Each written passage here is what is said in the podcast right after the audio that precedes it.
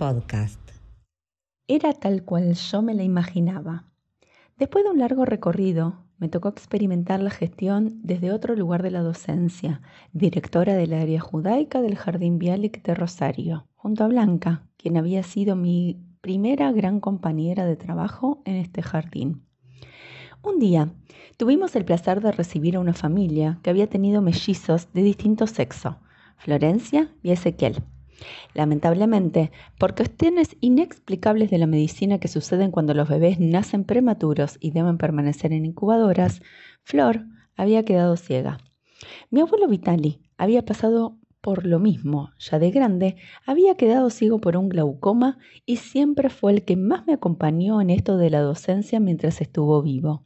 Hasta solía llevarlo al jardín para cada día del abuelo a que les cantara a los niños, ya que era su pasión, y lo hacía muy bien. Me unía un fuerte lazo con él. Fue quien me enseñó los números en turco, a cantar en ladino y a enriquecerme con sus cuentos, vocabulario y melodías.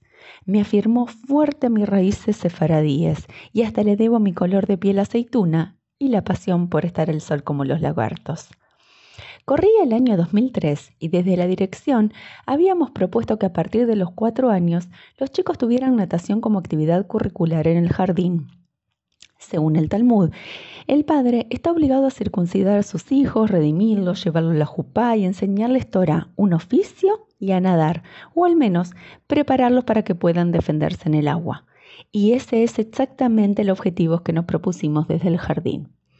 Si bien esto implicaba un trabajo enorme por parte del plantel docente en el que me incluía con Blanca, claramente observábamos lo importante que resultaba y estábamos convencidas de que valía la pena el esfuerzo de trasladarnos, cambiar a los chicos, secarlos y hasta secarles el pelo en el invierno bajo el vaho característico de cualquier piscina cubierta y climatizada. Flor iba creciendo y llegó el momento de incluirla en esta actividad también. Así que se prepararon todos los dispositivos para adaptar esta propuesta tal como se hacía con todas las otras a diario. Fue uno de los primeros desafíos de inclusión, inolvidable por cierto, y al que le dedicamos tanto esfuerzo por aprender sobre la marcha y capacitarnos para ello. Una docente se metía con ella en la pileta y así acompañada realizaba todas las actividades planteadas dentro del agua. En el 2004 yo estaba embarazada de mi primera hija. Mi panza era prominente, con lo cual me dedicaba a acompañar y ayudar a los chicos en el vestuario únicamente.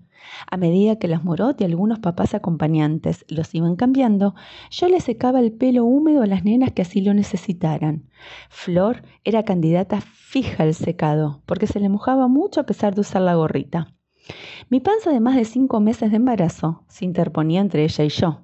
Obvio que Flor lo notaba, y mientras la acariciaba, siempre aprovechábamos esos momentos para conversar de manera íntima, como si estuviéramos solas sentadas en un sillón de una casa y no hubiera ruido de niños cambiándose, buscando su gorra, toallón perdidos.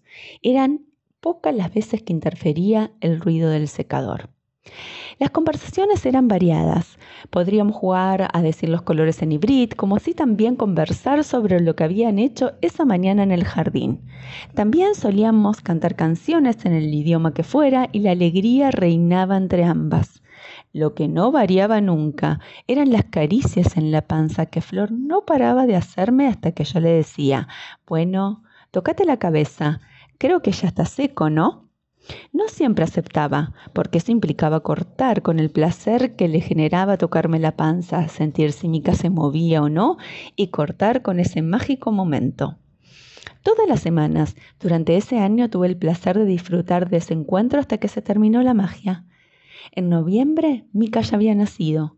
Flor creció y continuó su camino desarrollando todas sus potencialidades en los espacios preparados para personas no videntes.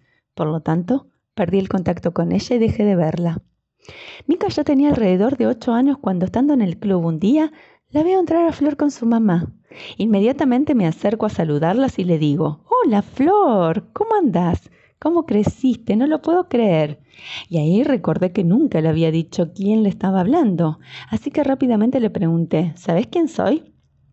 Con un gesto muy claro en su cara, como diciendo, ¿qué me preguntas? Me contestas, claro, la moró Maribel. Mi alivio fue inmediato, ya que el placer tan grande que tiene la labor docente muchas veces se derrumba cuando los chicos no te reconocen de grande y vos sentís que hiciste tanto por ellos. De inmediato, Flor me dice, ¿te acordás cuando te tocaba la panza en la pileta? De manera automática intenta volver a acariciarme y la dejo. Mientras me acaricia, le digo, no, Flor, ya no estoy embarazada. Mica ya nació y creció. Está al lado mío, ¿querés conocerla? Eufórica me contestó que sí. Yo la giré, le coloqué sus manos sobre Mica. Comenzó a recorrer con ella su rostro y cabeza. No podía creer este encuentro. Fueron instantes maravillosos. Volví a reinar la magia. Una vez que dejó de acariciarla me dijo, ¡qué linda! Era tal cual yo me la imaginaba. Le agradecí sus palabras, le expresé mi alegría de volver a encontrarme con ella después de tantos años. La abracé y me despedí cerrando un ciclo, poniendo un gran moño a ese lazo que semanal y mágicamente nos unía. Creía que nunca la volvería a ver, pero no fue así. Actualmente, cada año nos deleita en la comunidad colmada de gente con una interpretación de la Vinum Alkeinum violín. La escuchamos en familia. Mika suele emocionarse tanto como yo. Parece que la música también despertó en ella una pasión como mi abuelo. Es allí donde mi mente y mi alma se trasladan fuertemente y logran unirse mi pasado a través del abuelo Vitali, mi pasión por enseñar a través de Flor y mi descendencia a través de Mika.